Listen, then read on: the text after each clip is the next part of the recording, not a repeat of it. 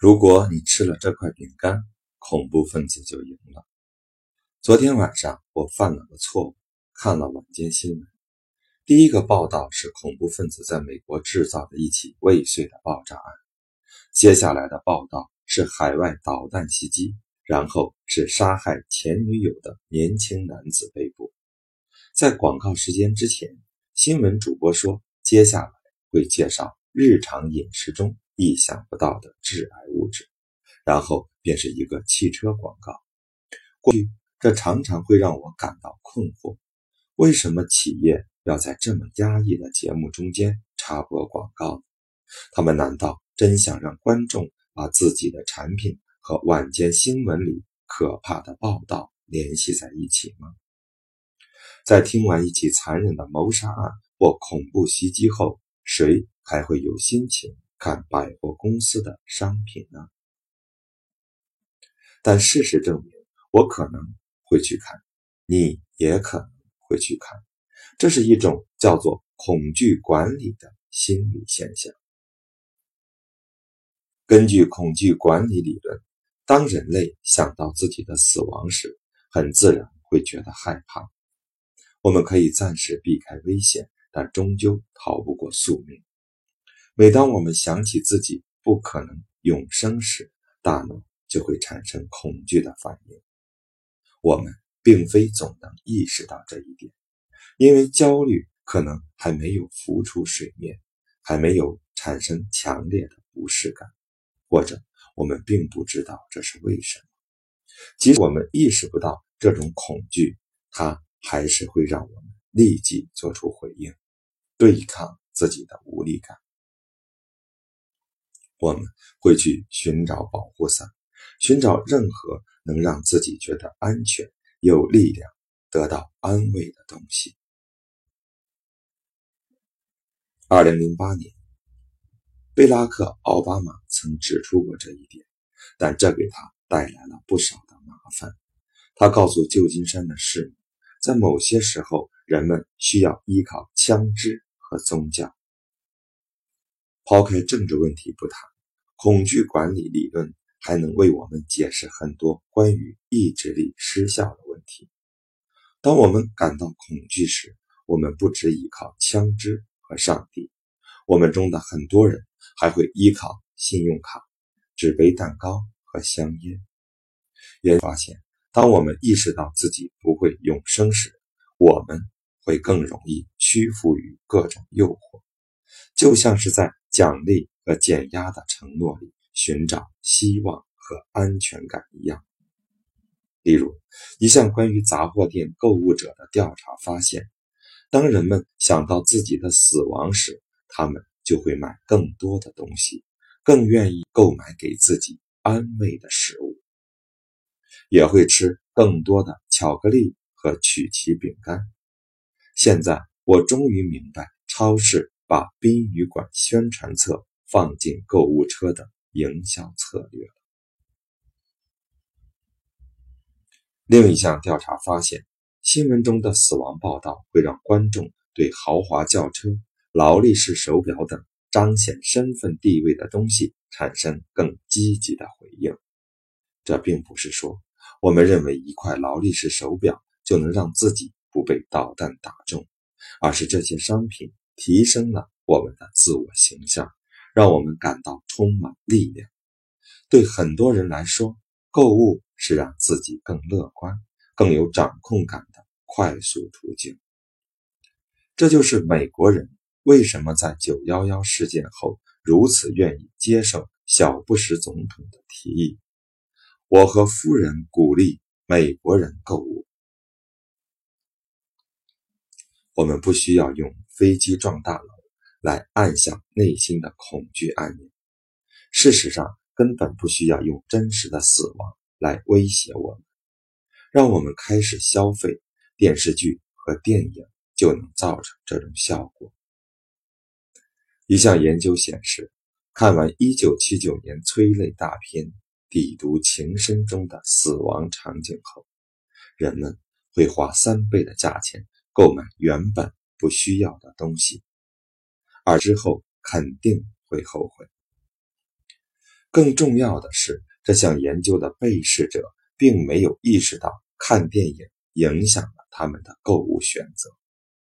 当他们有机会购买隔热水瓶的时候，他们认为只是自己想要这个水瓶而已。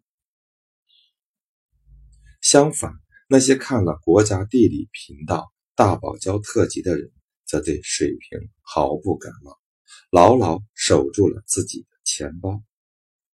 毫无疑问，我们家里有一半的东西都是这么买回来的。我们的信用卡账单也是这样累积起来的。我们觉得心情有点糟糕，此时正好有机会购物，脑子就会有个微弱的声音，或是多巴胺神经元告诉我们：买这个吧。你只是不知道自己想要这个。恐惧管理的方法。能让我们不去想那个不可避免的死亡，但当我们在诱惑中寻找慰藉的时候，我们是在不自觉地加速迈向坟墓的脚步。下面就是一个很恰当的例子：烟盒上的警告会提高烟民抽烟的欲望。二零零九年的一项调查显示，死亡的警告会让烟民感到压力和恐惧。这正是公共健康司的官员所希望看到的。不幸的是，这种焦虑会让吸烟者用默认的方法缓解压力——吸烟。天哪，这完全不符合逻辑。但根据我们所知的压力对大脑的影响。这却是合理的。压力引发欲望，并使多巴胺神经元在诱惑面前表现得更加兴奋。所以，当烟民看到烟盒上的警告时，并不会想到戒烟。即使烟民的脑子里出现了一句话，警告吸烟会引发癌症，或是意识到自己在和死神抗争，他们大脑的另一部分也会尖叫。别担心，抽根烟会让你更快乐。用令人作呕的肿瘤、尸体的图片和图来警告烟民，这似乎已经成了一种全球性的趋势。这可能是个好主意，也可能不是。根据恐惧管理理论，图片越是吓人，就越会促使烟民用抽烟。来缓解焦虑，但这些图片确实能有效防止人们养成吸烟的习惯，也能让烟民下定决心戒烟。虽然我们还无法断定这些警告能减少吸烟现象，但我们应该对此密切关注，因为他们有可能会带来计划之外的后果。深入剖析意志力是什么吓到了你？这一周，请注意观察什么事情会引发你大脑里的恐惧管理？是你在媒体或网络上听到的或看到的东西吗？你会在社区运动场上感染新型食肉细菌吗？非洲杀人蜂？这次会从哪里飞过来？那大楼被炸了，哪里发生了致命车祸？谁惨死在家中？如果你想再学点东西的话，还可以看看商家怎么利用你的恐惧宣传他们的产品。他们和你的意志力挑战有关系吗？别人还可能怎么利用你的恐惧，让你产生？对安慰的渴望，有时候恐惧管理带来的不是诱惑，而是拖延。我们最想拖延的很多事情，都和死亡有或多或少的关联。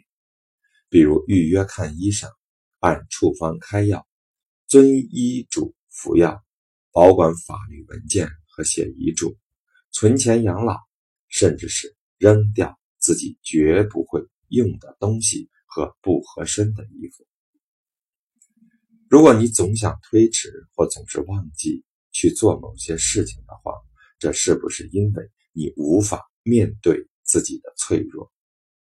如果是这样的话，正是恐惧会帮助你做出理性的选择，因为改变我们能理解的动机，总是比改变我们看不到的影响要容易。晚上吃零食的人学会看电视。瓦莱丽每天晚上都会让客厅的电视开上一到两个小时，这时他会打扫房间或安排孩子们明天的各种活动，用电视作为背景音。他一般会打开新闻频道，这个频道主要是报道寻人启事、未解之谜和真实的犯罪案件。这些报道引人入胜，尽管他有时宁愿自己没看见某张犯罪现场的照片，他还是不能移开视线。我们在课上谈到恐惧管理时，他才第一次真正的意识到，每天听这么多骇人听闻的消息会给自己带来什么影响。他开始怀疑自己晚上想吃咸的或甜的零食。跟这些绑架女童或杀妻案是否有关？瓦莱丽开始留意自己看新闻时的感觉，特别是看有关孩子的悲惨故事时的感觉。在第二周上课时，他说：“这太可怕了，我觉得一阵恶心，胃里很不舒服，但我好像不得不继续看下去。情况看起来很危急，但其实这与我无关。”我我为什么这样对待自己？他决定换台，不再看这个充满可怕事件的频道，换一些不会带来太大压力的频道作为背景音，比如音乐、视频或电视剧重播频道。在接下来的一周里，每天晚上他都不会心头乌云密布了。更妙的是。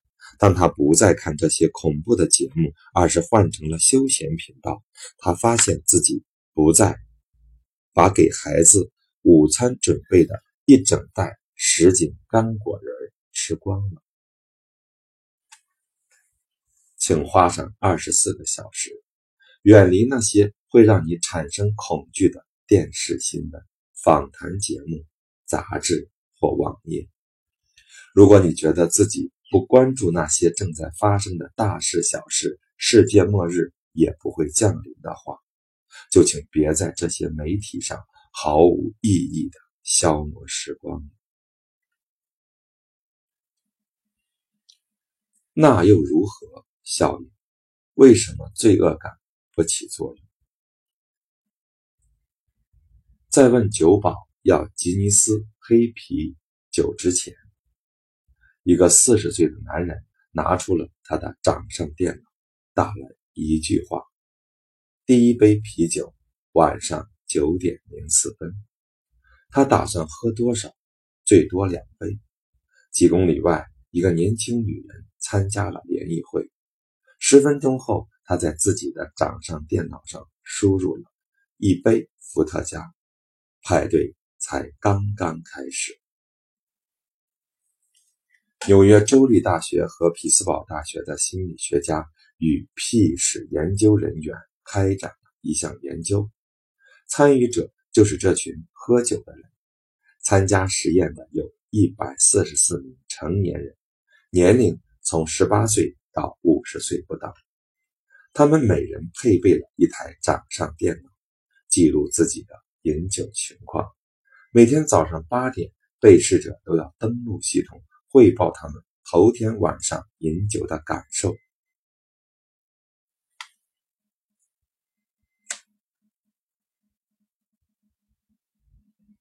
研究人员想要知道，当被试者喝的比自己想喝的多时，会发生什么事情。毫无意外，头天晚上喝了太多酒的人，第二天早上会感到痛苦，会觉得头疼。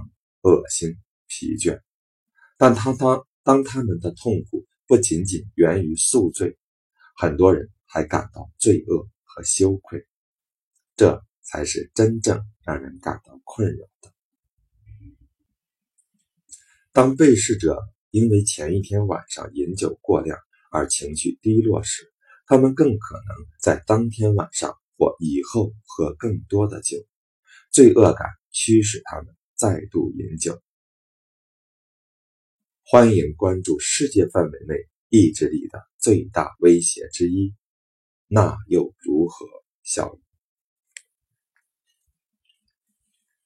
第一次提出这种效应的是饮食研究人员珍妮特·波利维和皮特·赫尔曼。这种效应描述了从放纵、后悔到更严重的放纵的恶性循环。研究人员注意到，很多节食者会为了自己的失误，比如多吃了一块披萨或一口蛋糕，而感到情绪低落。他们会觉得自己的整个节食计划似乎都落空了，但是。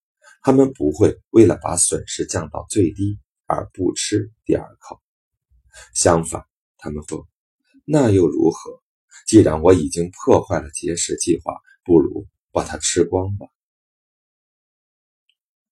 不只是吃错东西会让节食者引起“那又如何”笑，比别人吃的多也会产生一样的罪恶感，会使节食者吃的更多。或后来偷偷暴饮暴食，任何挫折都会引起这种恶性循环。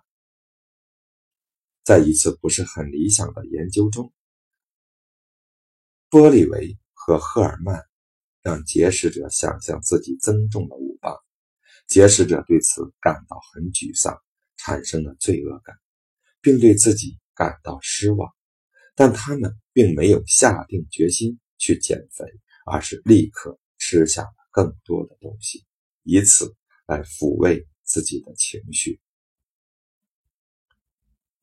减肥者并不是唯一受到“那又如何”效应影响的人，任何意志力挑战中都会出现这样的恶性循环。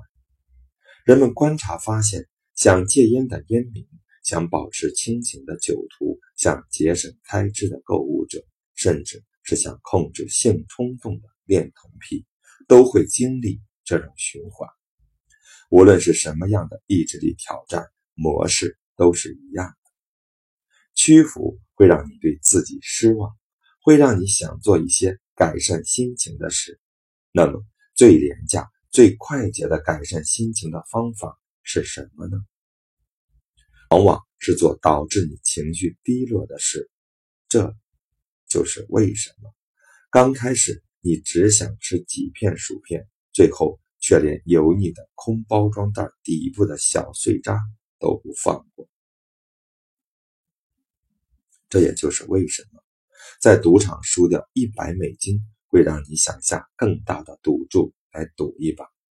你会对自己说：“反正我的减肥计划或者支出计划、戒酒计划，各种决心。”已经失败，那又如何？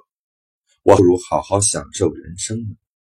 关键是，导致更多堕落的行为，并不是第一次的放弃，而是第一次放弃后产生的羞辱感、罪恶感、失控感和绝望感。一旦你陷入了这样的循环，似乎除了继续做下去。就没有别的出路了。当你又一次责备自己，又一次屈服诱惑的时候，往往会带来更多意志力的失效，造成更多的痛苦。但是，你寻求安慰的东西并不能中断这个循环，它只会给你带来更深切的罪恶感。深入剖析。遇到挫折时，这一周，请特别留意你是如何应对意志力失效的。你会责备自己，告诉自己你永远不会改变吗？你会觉得这样的挫折暴露了你的问题：懒惰、愚蠢、贪婪或无能吗？你会感到绝望、罪恶、羞愧、愤怒或不知所措？你会以挫折为借口，更加放纵自己吗？打破那又如何的循环？路易斯安那州大学的克莱尔·亚当斯和杜克大学的马克·利里这两位心理学家设计了一个能引发那又如何效应的实验。他们邀请了关注自己体重的年轻女性参加实验，以科研的名义鼓励他们吃甜甜圈和糖果。这些研究人员。对如何打破那又如何的恶性循环做了一个有趣的假设。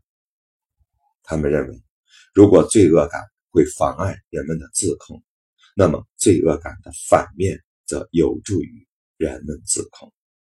他们用了一种看起来不太靠谱的策略，这个策略是让一半是甜甜圈的节食者在屈服于诱惑时感觉更快乐。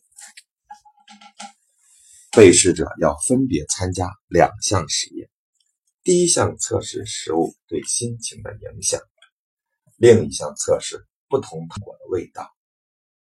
在第一项实验中，所有女性都要从原味甜甜圈和巧克力甜甜圈中选一个，并在四分钟之内吃完。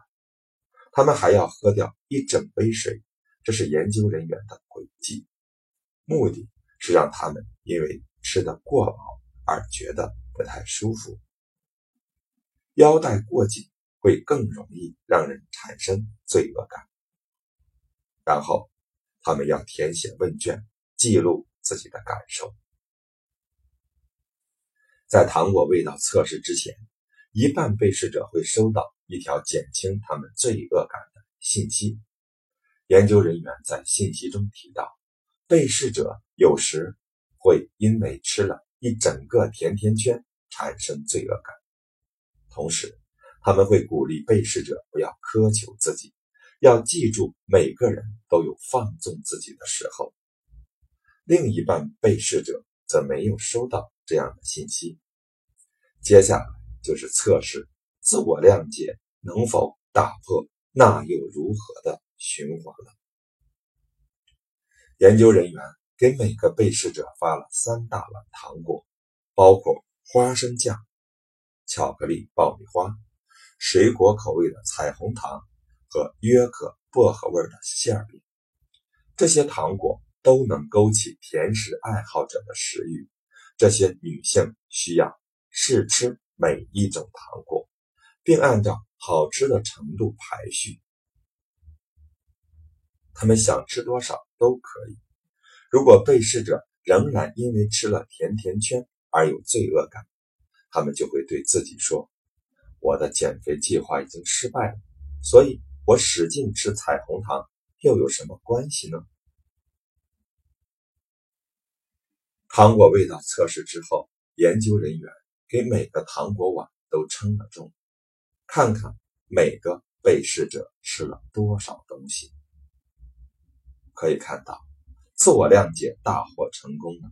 收到特别信息的女性只吃了二十八颗糖果，而没有谅自己的女性则吃掉了近七十克的糖果。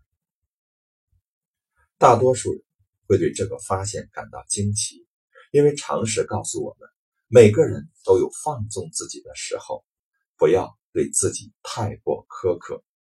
这种信息只会让节食者吃得更多，但是摆脱罪恶感反而会让他们在味道测试时不去放纵自己。我们可能会想，罪恶感会促使我们改正错误，但其实正是情绪低落让我们屈服诱惑的另外一种表现方式。除了自我谅解，什么都行。我在课上一提到自我谅解，大家就议论纷纷。你也许会想，我刚刚提出的提升毅力的秘诀就是自寻死路。如果我对自己不苛刻，我就什么也做不成。如果我原谅了自己，下次还会这样。我的问题不在于对自己太苛求，而是对自己不够严格。对很多人来说，自我谅解听起来更像是为了自己找借口，只会引起更严重的自我放纵。我的学生们一致认为，如果他们对自己放松要求，也就是说，如果他们没有重视自己的失败，没有在自己没达到高标准时做自我批评，没有用自己不进步就会产生更可怕的后果来威胁自己，他们就会变得懒惰。他们相信自己内心需要一个严厉的声音来控制自己的胃口、本能和弱点。他们害怕，如果无视内心的审视和批评，他们会完全失去自控。在某种程度上，大多数人都会相信这一点。毕竟，当我们还是孩子的时候，是父母的要求和惩罚让我们学会了自控。这种方式在孩童时期是必要的，因为老师说，小孩就像野兽一样，需要人管教。人们只要到了成年之后，大脑的自控系统才会发育成熟。小孩在前额皮质不断成熟的过程中，需要得到一些外部的支持。但是，很多人仍然把自己当作孩子。坦白地说，他们表现的更像是虐待子女的父母，而不是提供支持的监护人。当他们屈服于诱惑时，或是被自己视为失败时，他们就会责备自己：“你太懒了，你到底怎么了？”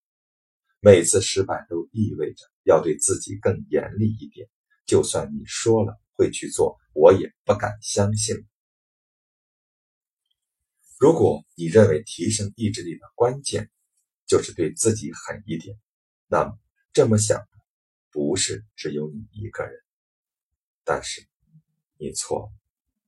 众多研究显示，自我批评会降低积极性和自控力，而且也是最容易导致抑郁的因素。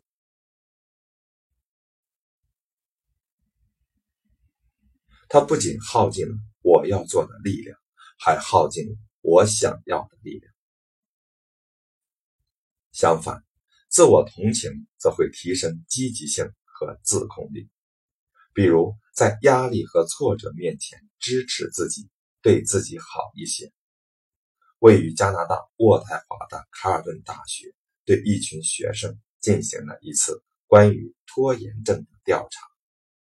这个调查持续了整个学期，很多学生在第一次考试前都推迟了复习计划，但不是每个学生都会养成这样的习惯。和那些能原谅自己的学生比起来，那些严格要求自己的学生更可能在接下来的考试中继续拖延复习。他们对第一次的拖延态度越严厉，下一次考试时拖延的就越厉害。可见，自我原谅而不是罪恶感，才能帮他们重回正轨。这些发现都和我们的本能相悖。那么多人都有一种强烈的直觉，觉得自我批评是自控的基础，自我同情会导致自我放纵。那么这怎么可能？如果不是对上一次拖延感到愧疚，又是什么激励着这些学生呢？如果我们不为自己的屈服而感到愧疚，那什么能让我？我们走上正轨的？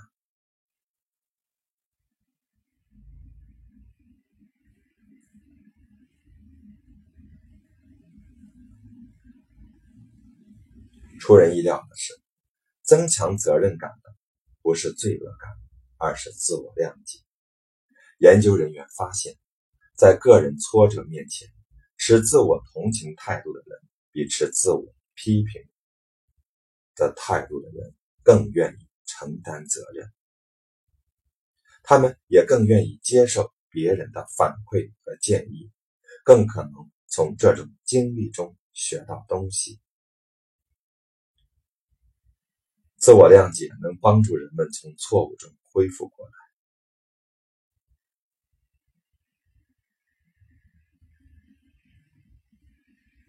因为它能消除人们想到失败时的羞愧和痛苦。那又如何效力？是要摆脱失败后的低落情绪，但如果没有罪恶感和自我批评，就没有需要摆脱的东西了。这就是说，思考为什么会失败就变得容易，而你也很难再一次走向失败。另一方面，如果你觉得遇到挫折意味着你将一事无成，只会把事情搞砸、搞糟。那么，反思这个挫折只会让你在痛苦中更讨厌自己。你最紧迫的目标是安抚这种感觉，而不是吸取教训。这就是为什么自我批评的策略反而会削弱自控力。和其他形式的压力一样，它会让你立刻想要寻求安慰。比如到最近的酒吧去喝个烂醉，或是拿上信用卡去疯狂的购物。意志力实验：失败的时候，请原谅自己。每个人都会犯错，都会遭遇挫折。既然失败无法避免，更重要的就是我们如何应对失败。以下是心理学家提供的一些方法，能让我们在面对失败时同情自己。研究发现，从这些角度思考问题能减少罪恶感，并增加自身的责任感。这正是让你重归正途的完美途径。想象一个你屈服于诱惑或拖延的情况。试验从以下。三个角度思考这次失败。当你遭遇挫折时，你也可以用同样的角度思考，使自己避免再次陷入罪恶感、羞愧感和屈服的泥沼。一，你感觉如何？当你想到挫折时，花一点时间关注并描述你此刻的感觉。你现在的情绪如何？你有什么感觉？你是否记得自己失败后的第一感觉？你会怎样描述那种感觉？注意一下，那种感觉是不是自我责备？如果是的话，你对自己说了什么？自知的视角让你看清自己的感受，而且不会急于逃避。二，你只是个凡人，每个人都会遇到意志力挑战，每个人都有失去自控的时候，这只是人性的组成部分。挫折并不意味着你本身有问题。想一想这些说法是不是真的？你能想象你尊敬、关心的其他人也经历过同样的抗争和挫折？这个视角会让自我批评和自我怀疑的声音变得不那么尖锐。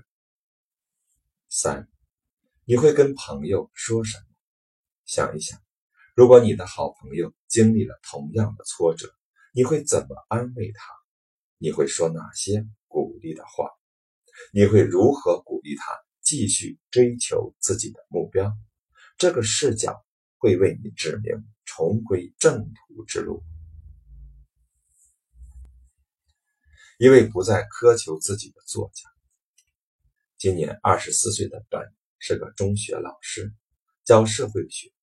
他有个文学梦想，希望在暑假结束的时候写完自己的小说。为了实现这个目标，他需要每天写十页，每天都得写。但实际上，他每天只能写二至三页，然后他就会因为进度太滞后而觉得备受打击。第二天，性什么都不写了。当意识到开学前不可能写完这本书的时候，他觉得自己是个骗子。如果他不趁着暑假有空的时候努力写稿，开学后他还要批改作业、做教学计划，哪还有时间继续写作呢？本没能取得自己期待的进展，他开始怀疑自己是不是应该继续追求这个目标。他告诉自己，一位真正的作家应该是高产的，一位真正的作家。应该从来不玩电脑游戏，只会一直写作。这么一想，他就开始用挑剔的眼光看待自己的作品，认定自己的东西都是垃圾。那年秋季的学期，本在我班里上课的时候，实际上已经放弃了自己的目标。他来上课只是为了学会怎么激励自己的学生。但当我们讨论自我批评的时候，他逐渐认识到了自己的问题。当他练习在放弃写小说这件事上原谅自己的时候，他首先注意到了放弃抵抗背后的恐惧和自我怀疑。如果没有达成每天写十页的小目标，他就会担心自己没有足够的天分。或无法投入足够的精力去实现成为小说家的大目标。他用这样的想法来安慰自己：挫折只是人性的一部分，不能说明自己永远不会成功。他想起以前读过的故事，很多作家在写作的初期都有过挣扎，为了更加同情自己。本想象自己会如何开导想放弃目标的学生。本意识到，如果这个目标很重要，他就会鼓励学生坚持下去。他会告诉学生，现在做的所有努力都会让他们更靠近目标。他肯定不会对学生说：“你骗谁呢？你写的东西都是垃圾。”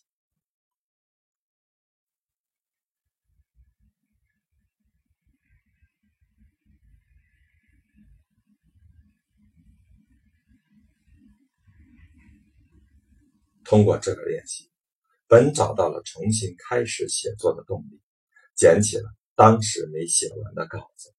他承诺每周抽时间写十页，这对已经开学的他来说还算合理，而且他也觉得这样比较能应付得来。我们都倾向于相信自我怀疑和自我批评，但这并不会让我们离目标更近。实际上，我们可以尝试从良师益友的角度来看待问题。他们都信任你，想要你变得更好，愿意在你失意的时候鼓你。你也可以这么做。